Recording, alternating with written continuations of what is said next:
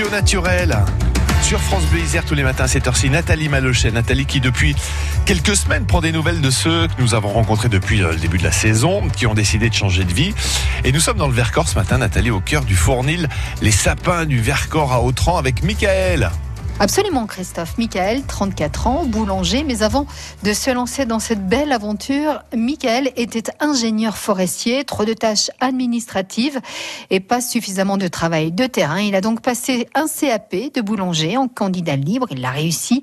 Voilà un petit peu pour résumer son histoire. Allez, Charlière, donc ce matin, à Autran, Michael revient sur sa période de confinement quel impact cela a-t-il eu sur son activité? Un gros impact finalement parce que c'est vrai que nous, euh, quand on a appris le confinement, euh, un peu comme tout le monde, on savait pas trop quoi penser. Euh, au jour le jour, on savait plus trop quoi prévoir et on a commencé à avoir des appels des professionnels avec qui on travaillait. Effectivement, voilà, les restaurants, les cantines, le lycée de Villars avec qui on travaillait pour la cantine. forcément, tout ça, ça s'arrêtait. nous, c'était quasiment un quart de, de ce qu'on faisait en pain. Donc c'est beaucoup et du jour au lendemain, euh, il a fallu qu'on s'adapte. Les premiers jours, nous, on a pensé que le plus simple, ça pouvait être euh, de faire une petite pause, hein, de s'arrêter euh, peut-être 15 jours et de voir comment ça allait évoluer. Et puis en fait, non, on, on s'est réunis, on s'est demandé, voilà, notre activité finalement, faire du pain, c'est nourrir les gens, ça devient, c'est vraiment quelque chose d'essentiel.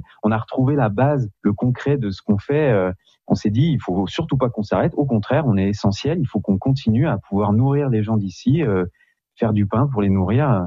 Donc on s'est pas arrêté. Nous on a on a continué. La demande elle a augmenté euh, quand on livre les particuliers, quand on fait notre marché, quand on livre euh, les petites épiceries du plateau. bah ça s'est organisé différemment. On s'est même regroupé avec des producteurs locaux euh, pour des, des petites euh, livraisons à domicile. Et ça, ça s'est très bien passé. En fait, euh, ça a compensé finalement ce qui avait disparu en termes de commandes et nous ça, a fait qu'on s'est maintenu on va dire. Pendant le confinement nous par exemple ce qui a pu être compliqué c'est même de se faire approvisionner en bois parce que nous on a un four à bois. Et on a cru à un moment que ça allait être compliqué quoi. Qu'on c'était ça peut-être qui nous manquerait euh, plus que la farine c'était le bois. Et donc euh, à chaque fois c'était des adaptations. Il fallait trouver moyen de continuer à fonctionner euh, en voilà en étant une activité essentielle et, de trouver à s'approvisionner et, et, dans des bonnes conditions hein. du beau pain bio au pain du Vercors qui fournit les restaurants, les particuliers, les cantines également. À noter enfin que tous les vendredis soirs, entre 16h et 19h, un marché bio vous est proposé sur place, donc à l'écharlière à Autran avec pain, viande, fromage de chèvre.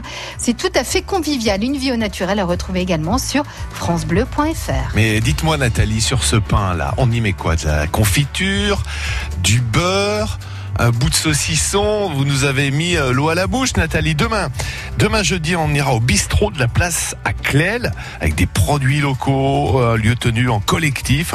Un beau bistrot. À demain, Nathalie.